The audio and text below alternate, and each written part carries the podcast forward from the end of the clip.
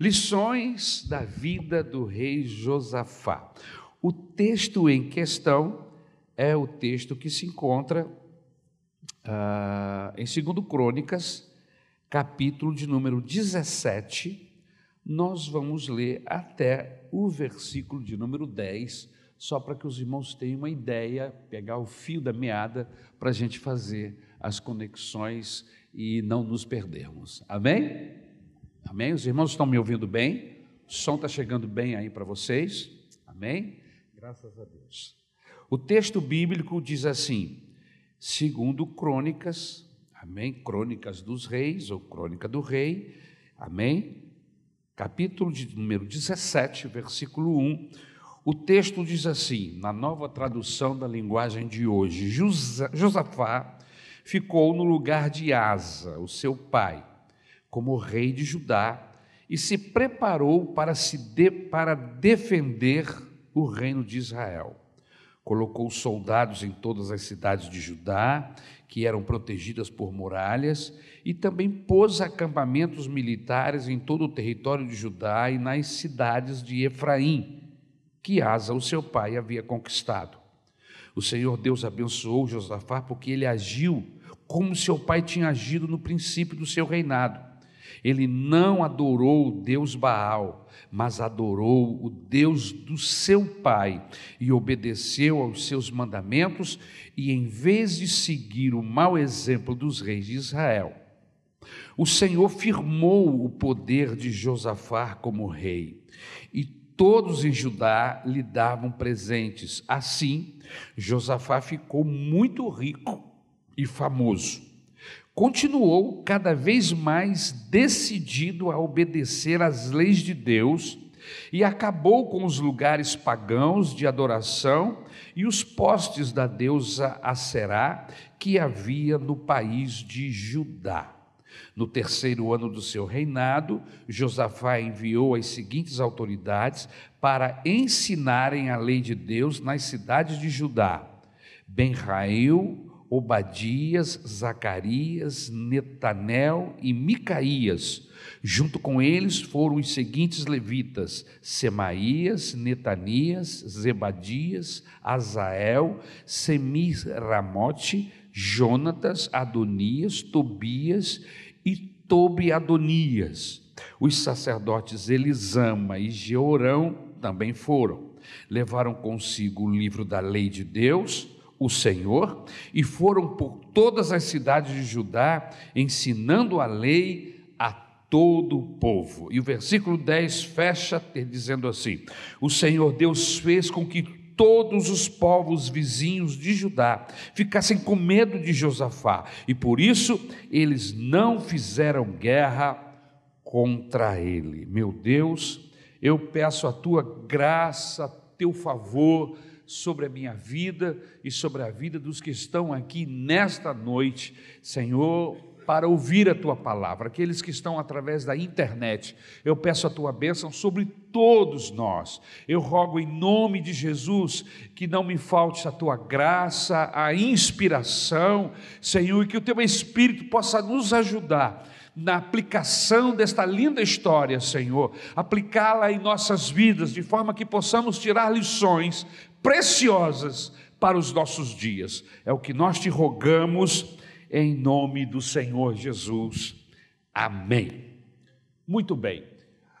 Só para buscarmos o fio da meada, é importante que eu dê uma passada pelo o trecho do texto da mensagem que nós começamos na semana retrasada. As histórias dos reis de Israel é, têm muitos a nos ensinar. Elas nos ensinam é, com exemplos positivos e com exemplos negativos.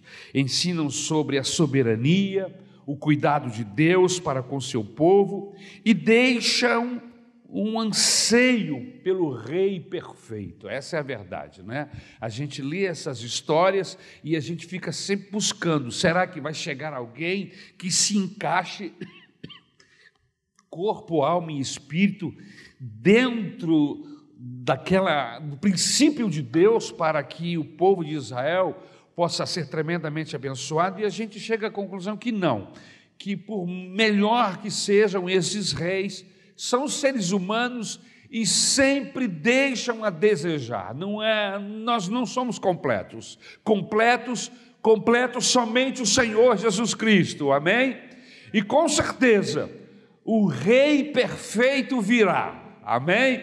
O Senhor Jesus Cristo, ele exerceu uma função ministerial, amém, que foi de profeta, amém, trazendo mensagem de Deus, mas ele vai exercer a função ministerial de rei, e isto vai acontecer no milênio, e aí sim nós conheceremos um rei perfeito, amém? Melhor do que Davi, melhor do que Josafá, melhor do que qualquer outro rei que o Antigo Testamento tenha nos apresentado. O Senhor Jesus Cristo, como Filho de Deus, 100% homem, mas 100% Deus, sem pecado, aleluia, sem injustiça.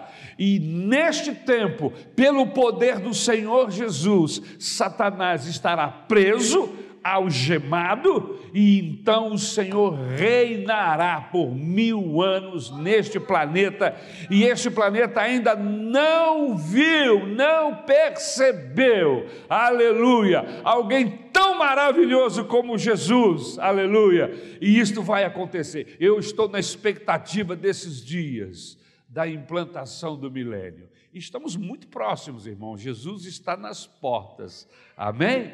E eu tenho certeza que com a vinda do Senhor Jesus, com o arrebatamento da igreja, desencadear-se-á o, o, a grande tribulação e em seguida a implantação deste milênio prometido na Bíblia Sagrada, o tempo em que Deus irá reinar. Você fica, eu fico imaginando, irmãos, que perfeição será. A Bíblia diz que o que o ouvido não ouviu, a mente não pensou, a boca não falou, é o que está sendo preparado. Aleluia! Pelo Senhor para aqueles que o temem, para aqueles que o seguem. Amém? Então, meus amados irmãos, o rei Josafá era um rei especial, um rei, segundo o texto bíblico, obediente ao Senhor, temente a Deus. E, e nós vimos aqui que, apesar de toda essa devoção, de todo esse envolvimento com Deus, ele se tornou, era uma pessoa inocente, ele, às vezes, com a sua, com seu coração, almejando o bem de Israel, almejando o bem da nação, já que neste período a nação estava dividida em duas partes, é, o reino do sul, Judá, onde Josafá era rei, e o reino do norte, que reuniam as outras dez tribos, né, é, estava por conta de Acabe. Acabe é, reinava é, contemporaneamente, né, junto com Josafá, Josafá no reino do sul e no reino do norte, Israel, Acabe e sua esposa Jezabel. E ele um sonhador, então, e também um homem de paz, um homem de bem, acaba, por causa do seu projeto, do seu sonho de unificação, ele acaba se aliando com um indivíduo da pior qualidade que era o Acabe. E é exatamente aí o texto que nós trabalhamos na semana passada, né? Um homem fiel, profundamente abençoado por Deus, amém? É, era o Josafá, andou nos primeiros caminhos de Davi, seu pai, não procurou Balaíns, antes procurou ao Deus do seu pai, andou com, com em seus mandamentos, andou no, nos caminhos de Davi, buscou a Deus, guardou no seu coração as palavras, os mandamentos do Senhor, e por causa disso ele se fortaleceu, e por causa disso o seu reino foi abençoado. Amém? E o versículo 6 é muito especial ao dizer que Josafá se tornou ousado em seguir o caminho do Senhor, e eu quero mais uma vez é, é, é, é grifar essa expressão. Ele não ficou, irmãos, no, no normal, sabe, naquela vida religiosa, naquele cotidiano que muitas vezes nós nos permitimos viver, mas ele foi ousado, ele partiu para um relacionamento com Deus, exigindo da parte dele mesmo um, um esforço maior para agradar ao Senhor, para cumprir os seus mandamentos, para ser fiel a Deus em todos os sentidos. Ele foi ousado. É assim que diz o texto. E por causa disso, Deus continuou abençoando Josafá. Ah, o segundo tópico, que nós dividimos a fase, as fases da vida de Josafá, em pelo menos é, é, cinco fases. E nós paramos na segunda. Né? É, esse homem bom, sangue bom, como nós conhecemos essa expressão, num relacionamento com Deus tão inteiro, no entanto, acaba fazendo aliança com Acabe. E a fase 2 da vida de Josafá é a fase em que ele age como um tolo. É?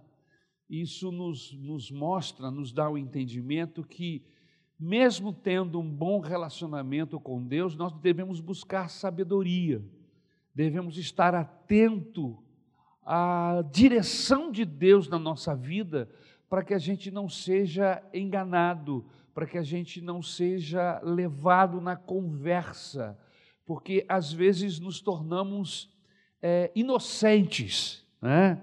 ao ponto de não percebermos as armadilhas que muitas vezes a vida, o inimigo, os nossos inimigos armam para que nós caiamos nela. A Bíblia Sagrada diz que nós devemos ser palavras do Senhor Jesus, devemos ser prudente como as pombas, simples como as pombas, porém prudentes como a serpente. Isso são palavras do próprio Senhor Jesus Cristo. Então, é, é, veja que há sabedoria nessas palavras, não é? A simplicidade não deve é, gerar em nosso coração um, uma sensação de segurança como se nós estivéssemos no jardim do Éden. O jardim do Éden era um lugar perfeito, um lugar maravilhoso, mas lá no jardim do Éden tinha uma serpente. É? É, é, embora a mão de Deus estivesse sobre a vida de Josafá, embora a presença do Senhor fosse algo é, constante no seu reinado, ele se tornou simples a tal ponto de ser ludibriado, de ser enganado pelo astuto rei de Israel. Então, meus queridos irmãos, é, é, nós trabalhamos esse texto. É, se você quiser ouvir essa mensagem, eu acredito que ela já deve estar no podcast, acredito eu. É, tem pelo menos duas semanas que foi pregada a primeira parte. Amém? É possível que já esteja no podcast. Se não estiver, você vai depois poder ouvir as duas mensagens, uma ligada na outra ok? Então a segunda fase é, é, é, é, desse homem, ele se torna um homem bom, mas ele acaba se tornando um homem tolo. Um dos conselhos que eu recebi de pastores e amigos lá no início do meu ministério foi para que eu não me tornasse um, uma pessoa é, crédula ao ponto de ser enganado. Estão me entendendo? Nós devemos acreditar nas pessoas, mas nós não devemos fazer isso com o coração, porque o coração é enganoso e às vezes nós acreditamos nas pessoas, nas circunstâncias, com o coração. Acreditamos no ser humano e é maravilhoso poder acreditar. Só que o ser humano ele é cheio de ardis, e nós temos um arqui-inimigo chamado Satanás. Se nós não, não, não, não buscarmos de Deus uma capacidade, uma sabedoria, um, deixe-me achar uma expressão bíblica para falar sobre esse assunto, um discernimento de Deus, para discernirmos o que está acontecendo ao nosso redor, nós somos facilmente enganados. É por isso que o discernimento deve ser um dom, e quando eu falo de dom, eu estou falando de ferramentas, porque dons são ferramentas de Deus para o serviço da igreja. Então, os, o, o, dom de discernimento ele está colocado entre os nove dons do Espírito Santo. Então, nós precisamos desse dom, dessa capacidade de Deus. Isso não significa que nós vamos ser maus, que nós vamos ser rigorosos, não. Nós vamos ser bons, nós vamos ser gentis, nós vamos ser dóceis, mas nós não seremos enganados pelo inimigo de nossas almas. Por quê? Porque nós temos a capacidade do Espírito Santo, o dom do discernimento, para discernir aquilo que é de Deus e aquilo que não é. O negócio que Deus aprova e o negócio que Deus não aprova. O caminho que Deus diz vai e o caminho que Deus diz não, não entre aí. Então eu preciso desse discernimento. E Josafá não tinha esse discernimento de Deus e acaba fazendo aliança com Acabe e a sua desgraça, seu, a sua vida acaba sendo colocada em risco. Nós que trabalhamos isso na outra mensagem, ele quase é alvejado, quase ele morre em uma batalha que não era dele, que não tinha nada a ver com ele, fora que ele acabou por causa desta aliança que ele fez com Acabe, ele acaba dando o seu filho, ele acaba permitindo que o seu filho se case com a filha de Acabe, e isso vai gerar processos futuros terríveis, tanto para Israel, o reino do norte, como para o próprio Judá. Então, meus irmãos, é importante seguirmos a Deus? É importante. É importante sermos fiéis a Deus? É muito importante mas é importante também termos as ferramentas de Deus para nós vivermos uma vida com sabedoria e não cairmos em circunstâncias de engano. Amém? Estão comigo, irmãos? Amém? Muito bem. O terceiro ponto, a terceira fase da vida de Josafá, é quando ele se arrepende do seu pecado a ficha caiu que ele agiu de maneira precipitada. Eu estou usando essa expressão, mas a verdade é que ele não teve discernimento de Deus e acabou fazendo negócios, criando relacionamentos com pessoas que eram seus inimigos, que na verdade não o amavam. Você conhece pessoas assim? São pessoas boas de coração, têm coração bom, mas lhe falta o discernimento de Deus. Por isso eu queria que essa noite, antes de nós sairmos daqui, nós fizéssemos um propósito no nosso coração de começarmos a buscar discernimento de Deus para a nossa vida. Para nós administrarmos, irmãos, as nossas idas e vindas, os nossos negócios, os nossos relacionamentos. Existem relacionamentos que não devem acontecer, mas por falta de discernimento nós permitimos que eles aconteçam. E como nós não sabemos do futuro, esses relacionamentos às vezes vão nos trazer prejuízos físicos, espirituais, familiares. Então, eu preciso estar atento para que Deus possa me acender a luz, para que eu possa escapar dessas armadilhas. Mas e aí o que acontece? Uma vez que eu caí nessa armadilha, uma vez que eu fui enganado, uma vez que eu fui ludibriado e quase perdi a vida, o que, é que eu tenho que fazer? Me arrepender. Foi o que aconteceu com Josafá. Josafá se arrepende do seu pecado. Quando o rei Josafá, depois de ter sido salvo de uma forma milagrosa por Deus, quando ele volta para Judá, o profeta Jeú veio falar com ele.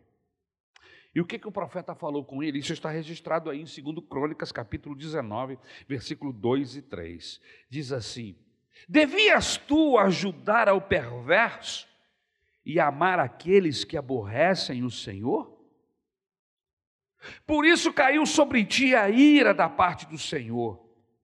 Boas coisas, contudo, se acharam em ti porque tiraste os postes ídolos da terra e dispuseste o coração para buscar a Deus. Veja o que o profeta está falando para ele. Veja que, em nome de uma ajuda, de um aparente bem, de uma coisa boa que está se fazendo, eu estou contrariando o coração de Deus. Devias tu ajudar ao perverso e amar aqueles que aborrecem o Senhor? Quem são as pessoas que você faz aliança? Quem são essas pessoas? Que você se aliança, que você se torna sócio, que você vai compartilhar da sua vida, vai compartilhar da bênção de Deus com eles. Às vezes a intenção é boa, mas eu preciso saber: Deus está nisso? Isso não vai me trazer prejuízo? Vou repetir as palavras do profeta: Devias tu ajudar o perverso e amar aqueles que aborrecem o Senhor? O rei Josafá se arrependeu. Ele entendeu que havia pisado na bola. E no seu arrependimento, na sua volta para Deus, ele empreendeu uma das maiores reformas espirituais que aconteceu na história de Judá. Se você ler segundo Crônicas, capítulo 19, não é um capítulo longo, mas se você ler, você vai ver que bênção que foi. Eu quero até convidar você para ler esse texto comigo, para ver o que, que ele fez nesse capítulo 19 de 2 Crônicas. Abra lá o seu o texto. Capítulo 19 de 2 Crônicas. Josafá, rei de Judá, voltou são e salvo para o seu palácio em Jerusalém. O profeta Jeú, filho de Anani, foi encontrar-se com o rei e disse: por que é que o Senhor ajuda os maus e é amigo dos inimigos de Deus? Esse texto aqui está mais, tá mais, tá mais terrível, né? Por que é que o Senhor ajuda os maus e é amigo dos inimigos de Deus? Quem são seus amigos? São amigos de Deus? Quem são as pessoas que você se filia? São amigos de Deus? Irmãos, eu deixe-me falar uma coisa aqui para ficar bem claro. Eu não sou partidário a nenhum tipo de partido político, a nenhum tipo de partido político. Eu já decidi que eu sou de Jesus. As cores que eu defendo são as cores do Senhor, sabe? Do sangue vertido na cruz do Calvário.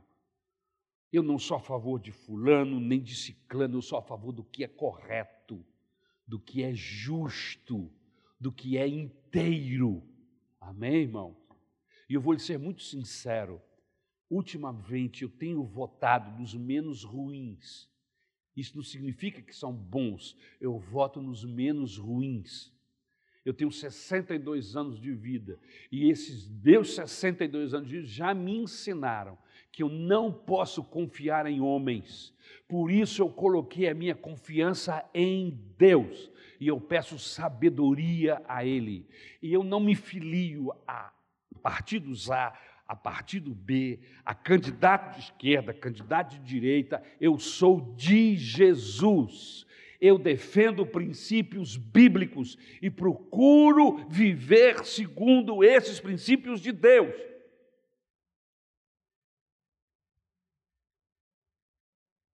Quem são os seus afiliados? Vou ler o texto outra vez. Por que é que o Senhor ajuda os maus e é amigo dos inimigos de Deus? Eu acho que você já entendeu. Mas é verdade que o Senhor fez coisas boas. Acabou com os postes da deusa Será do país e procurou com todo o coração conhecer a vontade de Deus. Josafá continuou morando em Jerusalém, mas tinha o costume de visitar o povo no país inteiro. Era um homem visitador, desde Berseba, no sul, até a região montanhosa de Efraim, no norte. Ele fez com que o povo se voltasse para o Senhor o Deus dos antepassados deles. Colocou juízes em todas as cidades de Judá, protegidas por muralhas, e lhes deu a seguinte ordem: Tenham cuidado quando decidirem alguma, algum caso, pois o que vocês fazem é em nome de Deus, o Senhor, e não em nome de criaturas humanas.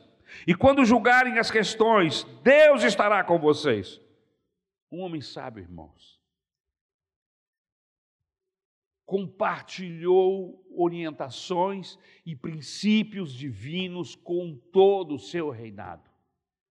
Estabeleceu juízes para julgar e os orientou que o, que o julgamento fosse um julgamento segundo princípios bíblicos, segundo os mandamentos de Deus, e não segundo homens, mas segundo princípios de, de um Deus que é justo, que é fiel. Tenham cuidado quando decidirem. Portanto, respeitem a Deus e tenham cuidado com o que vão fazer, pois o Senhor nosso Deus não tolera os que cometem injustiça, nem os que usam dois pés e duas medidas nos julgamentos, nem os que aceitam dinheiro para torcer a justiça. Olha o tipo de ensinamento que esse homem exigia dos seus juízes. Em Jerusalém, Josafá colocou alguns levitas, sacerdotes e chefes de famílias para julgarem os assuntos religiosos e as causas dos moradores da cidade. Ele lhes deu a seguinte ordem: cumpram com honestidade todos os seus deveres para com Deus, o Senhor, respeitando e obedecendo-lhe com todo o coração. Quando os seus patrícios da cidade de Judá apresentarem a vocês causas de morte ou qualquer caso de desobediência às leis, estatutos e regulamentos, avisem a eles que não cometam pecados contra o Senhor, a fim de que ele não castigue vocês e os seus patrícios. Se derem esse aviso, vocês não serão culpados. O grande sacerdote Amari, a, a, a Maria terá a última palavra nas questões religiosas, e o governador de Judá, Zebadias, filho de Ismael, terá a última palavra em casos não religiosos. Os levitas ajudarão nos serviços do tribunal. Coragem, pois, pois mãos à obra, e que o Senhor Deus esteja com os que fazem o que é direito. Então, irmãos, havia da parte dele uma resolução de fazer o que agradava o Senhor. E isso abençoava mais. Quanto mais próximo de Deus ele estava, quanto mais ele levava o povo para perto de Deus, maior era a bênção de Deus sobre tudo que ele fazia, sobre tudo que ele falava. Por isso, o rei Josafá se torna um dos principais reis, dentre todos os reis que o texto bíblico nos apresenta. Alguém especial, alguém como Davi, amém? Alguém que pode nos ensinar coisas muito boas, que em um determinado momento agiu como um tolo, mas busca o Senhor e o Senhor o orienta e o abençoa. Amém? Na fase 4, nós dividimos a vida de Josafá em quatro fases. Na fase 4, Josafá confia no Senhor e Deus lhe dá vitória. É muito interessante nós entendermos que o fato de nós estarmos fazendo o que agrada ao Senhor, servindo a Jesus, com fidelidade. Isso não nos isenta de problemas, de tribulações, de adversidades e de inimigos. Nós não, Deus não coloca uma cúpula de vidro em torno daquele que ele ama. Não.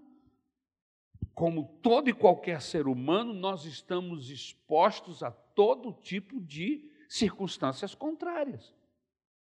A palavra de Deus para conosco era é, é a seguinte: eu vou estar com vocês. É o que disse o Senhor Jesus em Mateus, no capítulo de número 28, versículo 20: Estarei com você todos os dias. Essa é a mensagem de Deus para mim e para você. Quanto a mais, no mundo tereis tribulações, no mundo tereis dificuldades. Então Josafá está vivendo um relacionamento é, é, íntimo com Deus, há uma bênção sobre o seu trabalho, sobre o seu reinado, contudo, ele tem inimigos. Inimigos que eram inimigos de Israel, inimigos de Deus. Tudo estava caminhando bem em Judá. quando os moabitas, os amonitas e os meunitas declararam guerra contra o povo de Deus. E o texto nos diz que o exército desses povos era muito superior ao de Judá em armamento efetivo. Era uma guerra perdida. É mais ou menos o que está acontecendo hoje com Ucrânia e Rússia. Se você vê a quantidade de, de homens para a guerra que existe na Rússia, comparado ao, ao número de ucranianos, é, é ínfimo. A quantidade de aviões, a quantidade de canhões, a quantidade de armas, enfim, de todo um aparato de guerra, é infinitamente superior. Mas os caras estão suportando lá há mais de dois meses. É certo que estão passando armamentos para eles, é verdade, mas o exército deles é infinitamente menor.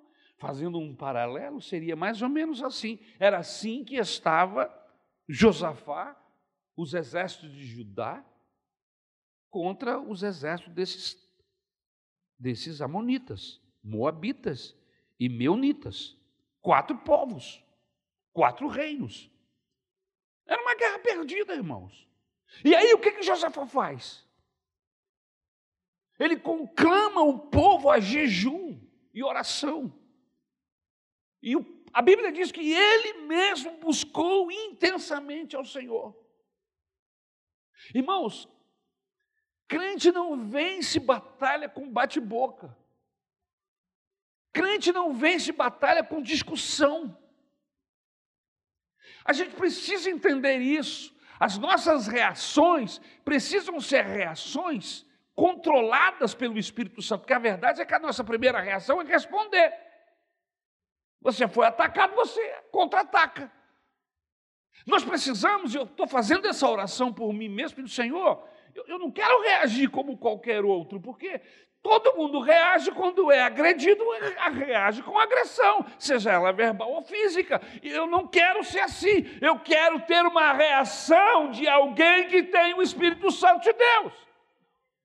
E nós precisamos pedir ao Senhor que nos municie de armas de Deus. As nossas armas não são carnais, mas elas são poderosas em Cristo, diz o texto bíblico através do apóstolo Paulo. Então, meus queridos irmãos, esse homem conclama o povo a usar a arma mais poderosa do universo, a oração. E é a arma que é mais menosprezada nos nossos dias. E eu não estou falando aqui como alguém que usa essa arma de maneira poderosa. Não, irmão, eu estou me colocando junto com vocês. Sou miserável, bandido igual. Se nós dobrássemos mais o nosso joelho, se nós, diante das nossas dificuldades, diante dos nossos problemas, se nós tivéssemos o nosso quarto de oração, e, e ansiássemos por estar nele.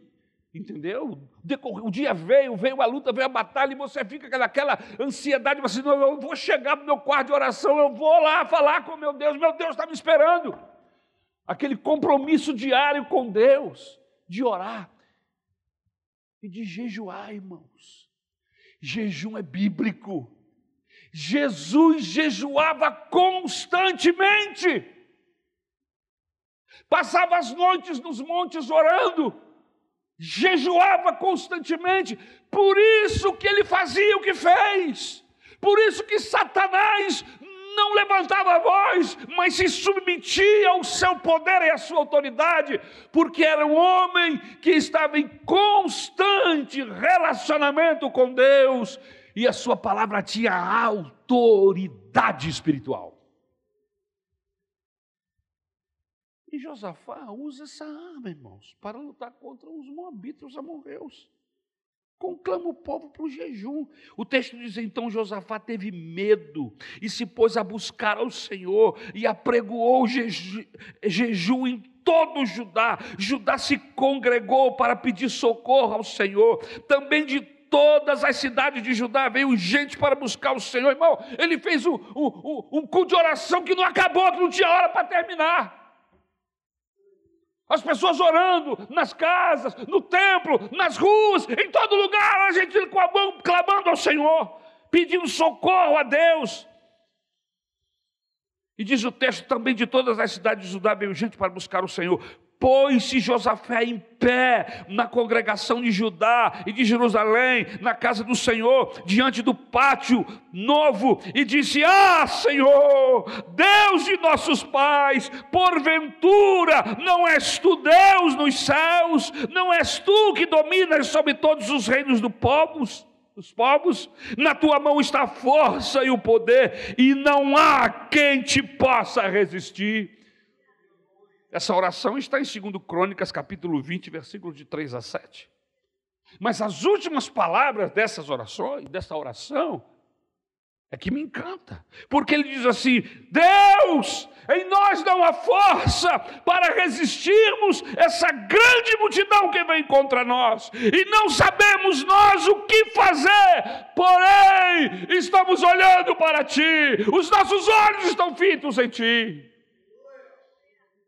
Eu não sei se você já chegou em determinadas batalhas na sua vida, onde você é o mais fraco, não sabe o que fazer. E a sua única saída se chama Jesus. É a única saída e é a mais poderosa.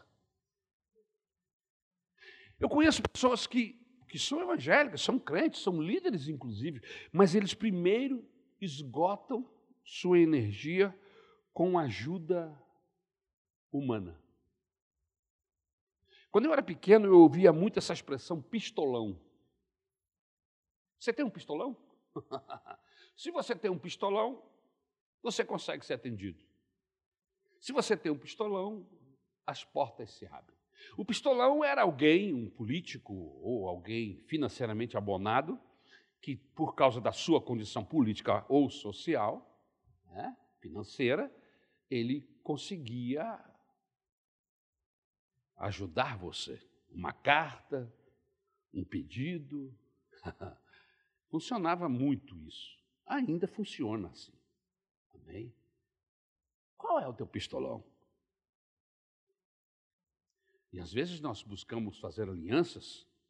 Eu, eu não tenho nada, irmãos, quanto, quanto a ter uma pessoa evangélica envolvida na política que nos ajude. Eu não tenho nada contra isso, que fique bem claro. Eu acho, inclusive, que Deus às vezes coloca pessoas dentro da política é, com autoridade para abençoar. Eu creio nisso. Mas eu não posso depender disso, irmãos. Eu não posso depender disso. O meu socorro vem do Senhor, que fez os céus e a terra. Eu não posso esgotar simplesmente todas as minhas possibilidades humanas. Eu prefiro falar direto com Deus. Como diz o texto, Josafá foi ao, ao centro da coisa. Tu és o Deus que pode todas as coisas. Olha aqui na oração dele. Olha aqui. Na tua mão está a força, o poder, e não há quem possa resisti-lo. Por que é que eu vou pedir a outro se eu tenho do meu lado alguém que tem toda a força e todo o poder?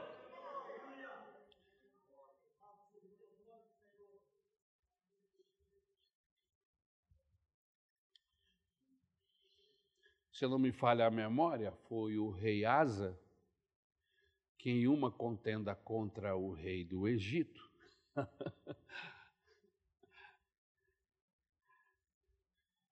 preferiu pagar exércitos, como é que eu falo? Não, esses exércitos são comprados dinheiro mercenário, um exército mercenário para ajudá-lo. E Deus fala com ele: Eu te ajudei em tal momento, te ajudei em tal momento, e agora você diante do rei do Egito, você contrata mercenário? Por que, que tu não falaste comigo?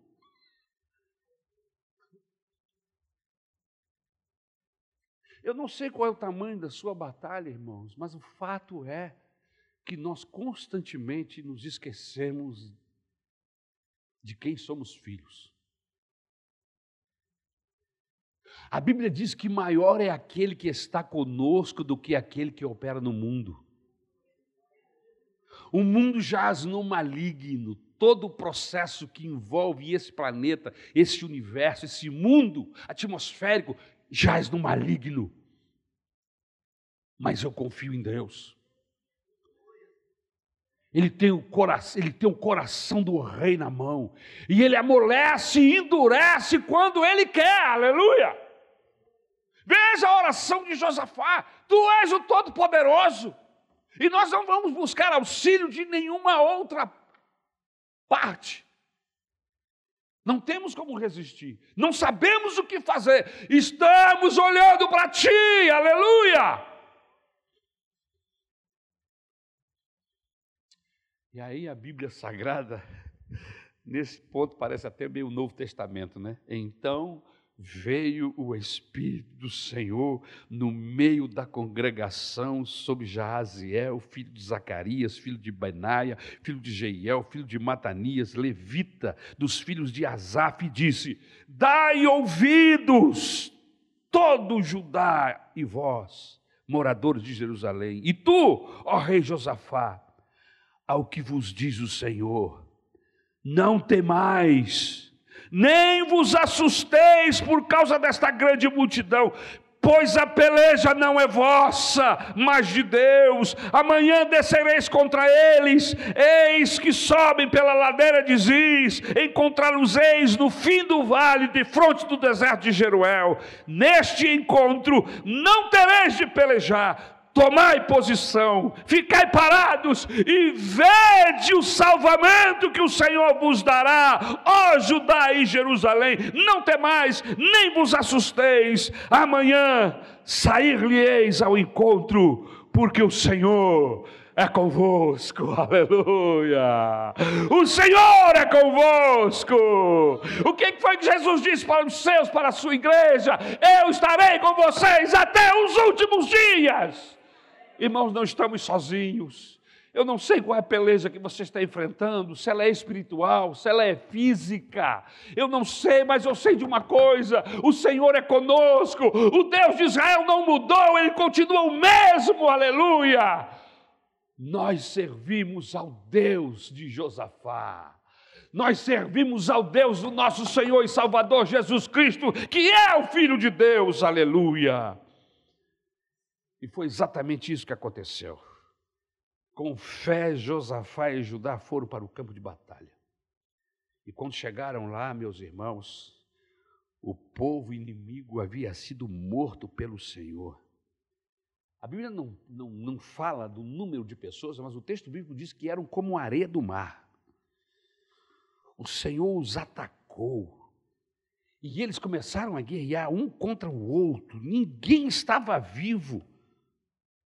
Só para que vocês tenham uma ideia, irmãos, o povo de Judá, Josafá e todos os povos, e, o povo de Judá, eles ficaram três dias carregando os despojos de guerra que Deus lhes havia dado.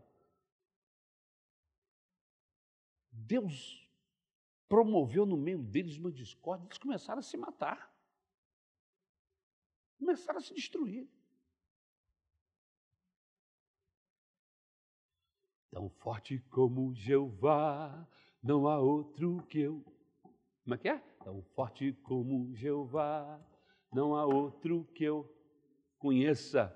Deus de vitória, Deus poderoso é o Senhor. Deus de vitória, varão de guerra, Deus poderoso é o Senhor. Onde, onde está o teu Deus? Onde onde ele está, onde, onde está o teu Deus, onde, onde ele está. Meu Deus está no céu, também no meu coração. o do mundo está morto, mas o meu ressuscitou. Meu Deus está no céu, também no meu coração. O do mundo está morto, mas o meu ressuscitou. Está vivo! Está vivo! Aleluia! Aleluia, aleluia! Quando eles terminaram de trazer os despojos de guerra, três dias e não acabava. No quarto dia, diz o texto, que eles prestaram um grande culto, celebraram ao Senhor. Aleluia. Nós servimos a esse mesmo Deus. Quando não sabemos o que fazer, simplesmente devemos olhar para Ele. Olhe. Olhe para ele. Você não sabe o que fazer? Pois vá para o seu quarto de oração e fite os teus olhos em Deus. Porque é dele que virá forças, é dele que virá renovação, é dele que virá restituição, é dele que virá toda sorte de bênção que eu e você precisamos, aleluia. A resposta que eu e você precisamos. A batalha não é de vocês, mas de Deus, diz a palavra. Aleluia. E a quinta fase, irmãos, é aquela que é a quinta fase da vida do rei Josafá. Quando a gente termina uma grande batalha, isso acontece naturalmente. Na minha vida, na sua vida, e aconteceu na vida de Josafá. Quando a gente conquista uma grande batalha, geralmente a gente afrouxa, baixa as armas como se a guerra tivesse acabado. É muito importante que nós saibamos que nós vencemos uma batalha, mas a guerra não acabou. A gente continua em guerra, a gente continua lutando, estamos vivos, somos de Deus, as forças do inimigo continuam lutando.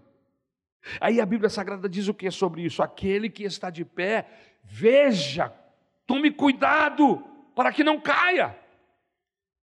Dá para acreditar que depois de toda essa experiência maravilhosa com Deus, Josafá voltou a fazer uma aliança com o rei de Israel? Não, cabrazinho sem vergonha. Dá mole de novo. Josafá volta a fazer aliança com o rei de Israel. Foi exatamente isso que aconteceu, veja o texto. Depois disso, Josafá, rei de Judá, se aliou a Acasias, rei de Israel, que procedeu iniquamente, aliou-se com ele para fazerem navios que fossem a Tarsis, e fizeram os navios em Ezion, Geber. Porém, Eliezer, filho de Dodavá, olha aí, filho do Dodavá, de Maressa, profetizou contra Josafá outra vez, de novo, olha, dizendo: Porquanto te aliaste com Acasias, o Senhor destruiu as tuas obras e os navios se quebraram e não puderam ir a Tarsis. A Bíblia diz que eles fizeram os navios, colocaram no mar, os navios arrebentaram todo, afundaram, ficou um.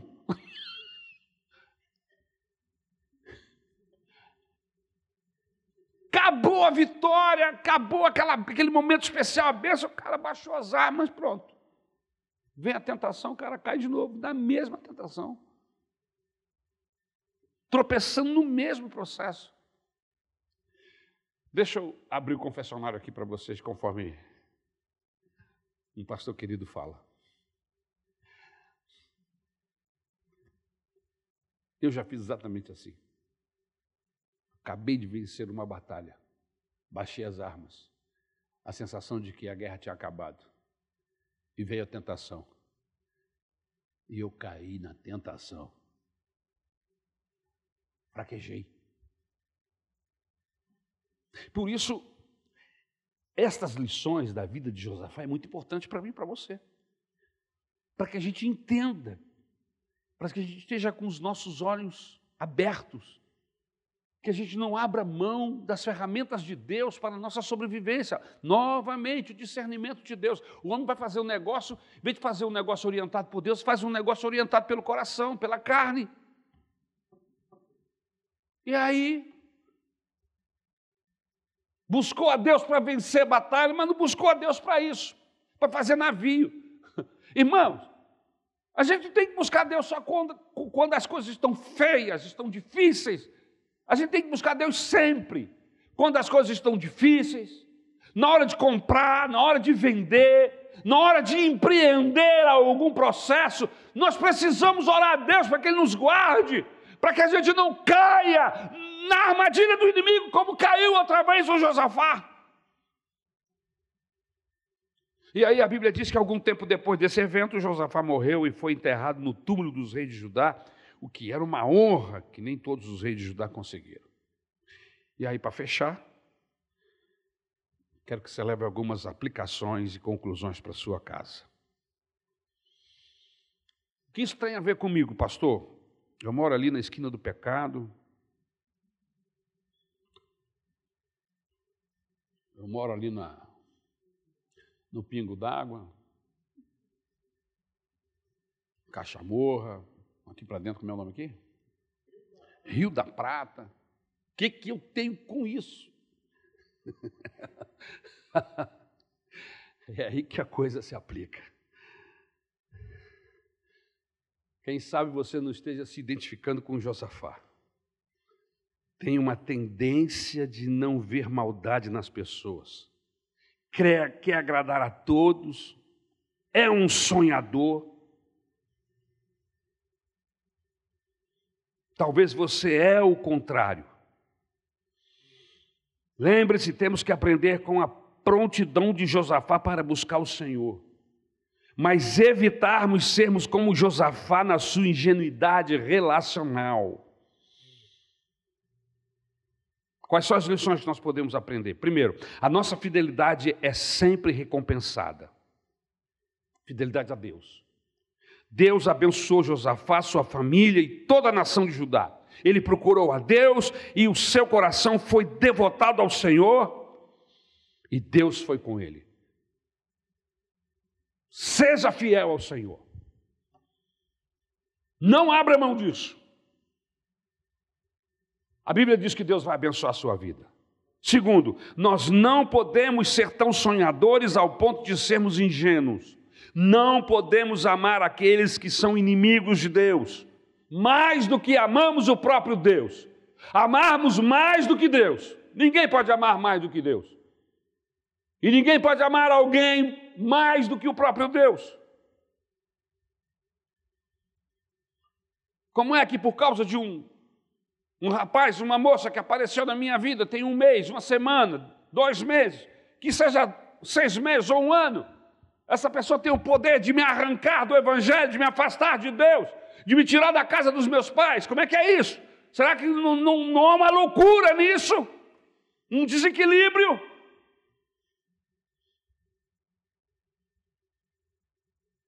Eu amo a Deus, Qualquer pessoa que tentar me afastar dele torna-se meu inimigo. A gente precisa entender isso. Qualquer pessoa que me levar a pecar contra Deus, me afastar de Deus e abrir mão dos princípios bíblicos, essas pessoas não são amigas, são inimigas de Deus. Eu vou tratá-las bem, com educação, não vou criar nenhum processo de ódio contra essas pessoas, mas eu não posso ter aliança com essas pessoas. A minha aliança com Deus precisa ser maior do que qualquer outra aliança que eu tenha com qualquer outra pessoa. Terceiro, se somos fiéis a Deus, mesmo em momento de erros, podemos clamar a Ele e Ele poderá nos ajudar. Já fez aliança, descobriu que entrou pelo cano, descobriu que, que não era, que era uma armadilha, pede socorro pede socorro. Deus é misericordioso. Deus livrou Josafá no meio, de campo, no, no meio da batalha. Quando ele se deu conta que ele era um patinho, um bobo, nas mãos de, de Acabe. E quando ele se deu conta, ele estava com os exércitos assírios atrás dele para matá-lo. E a Bíblia diz que ele clamou ao Senhor e Deus o livrou. Fez com que os seus perseguidores descobrissem que ele não era o Acabe e pararam de persegui-lo. Pede a Deus socorro. Está no meio, caiu na armadilha? está lá atado, não sabe o que fazer, pede socorro ao Senhor. A Bíblia diz que Josafá clamou ao Senhor no, no, no meio da dificuldade. E Deus o livrou. Em quarto lugar, somos chamados para empreender reformas, trazendo pessoas para perto de Deus. Seja um empreendedor, seja um evangelista. Leve os princípios de Deus para a sua casa, não apenas para a sua casa, mas para os seus vizinhos, para os seus familiares. Faça da sua família, faça da, da, da, dos seus vizinhos pessoas abençoadas por Deus, porque eles vão conhecer os princípios de Deus. Foi isso que Josafá fez. Ele levou a mensagem de Deus, ele levou os mandamentos do Senhor para todos os rincões do seu, do seu reino, todos os cantos do seu reino. E a Bíblia diz que Deus se agradou disso e abençoou Josafá. Aleluia. Leve o Evangelho, leve as boas novas, leve a bênção de Deus para a casa das demais pessoas que vivem na sua rua, no seu prédio, no seu trabalho, na sua faculdade. Seja um, um semeador de bênçãos, não perca a oportunidade de fazer o bem, levando a luz, levando Jesus para as pessoas. Em quinto lugar, somos chamados para confiar em Deus, mesmo quando as adversidades forem maiores do que as nossas forças. Não sabemos nós o que fazer, porém os nossos olhos estão postos em Ti. Foi essa a expressão de Josafá. Poderemos ter o privilégio de ouvir e ver que a peleja não é vossa, que a peleja é de Deus. Amém? A peleja não é nossa apenas. A Bíblia diz que Deus se coloca junto conosco para nos ajudar, para nos levar à vitória. Muitas vezes não precisamos mover um dedo, irmãos. Deus age por nós, como agiu aqui no caso do Josafá e dos, seus, dos exércitos inimigos. Mas muitas vezes Deus nos usa, usa o nosso trabalho, Ele nos dá sabedoria, nos dá aliados para resistirmos o mal e vencermos, vencermos no nome do Senhor Jesus. Em sétimo lugar, Josafá era um pecador, mas Deus foi maior do que os pecados de Josafá. Irmãos, nós somos pecadores, Deus é maior do que os nossos pecados, Ele é o Deus paciente, Ele é um Deus restaurador, Ele é um Deus amoroso que nos dá novas oportunidades, assim como deu a Josafá. Em Cristo Jesus, Ele nos dá a bênção do perdão, a bênção da restauração, para nós começarmos de novo. Basta entendermos que falhamos, que pecamos, e procuramos e procurarmos o Senhor, e Ele virá com a sua destra de compaixão e nos alcançará. E em oitavo lugar, para terminar, Josafá não foi um rei perfeito nós percebemos as suas falhas. Nós ansiamos pelo rei sem falhas de caráter. E este rei já veio. Ele ainda não exerceu o seu reinado, mas ele veio como profeta. Mas ele virá e vai exercer o ministério de rei. E ele vai implantar o melhor reinado que esse planeta já viveu o milênio de Cristo. Amém? Aleluia. O texto bíblico diz assim, Mateus 10, 16: Eis que eu vos envio como ovelhas para o meio de lobos. Sede, portanto, prudentes como as serpentes e simples como as pombas. Eu peguei uma frase que eu não sei de quem é essa frase, mas ela não é minha, que diz assim: Sem inocência, a prudência se torna manipulativa. Sem prudência, a inocência se torna ingenuidade. Vou repetir. Sem inocência, a prudência se torna manipulativa. Sem prudência, a inocência se torna ingenuidade.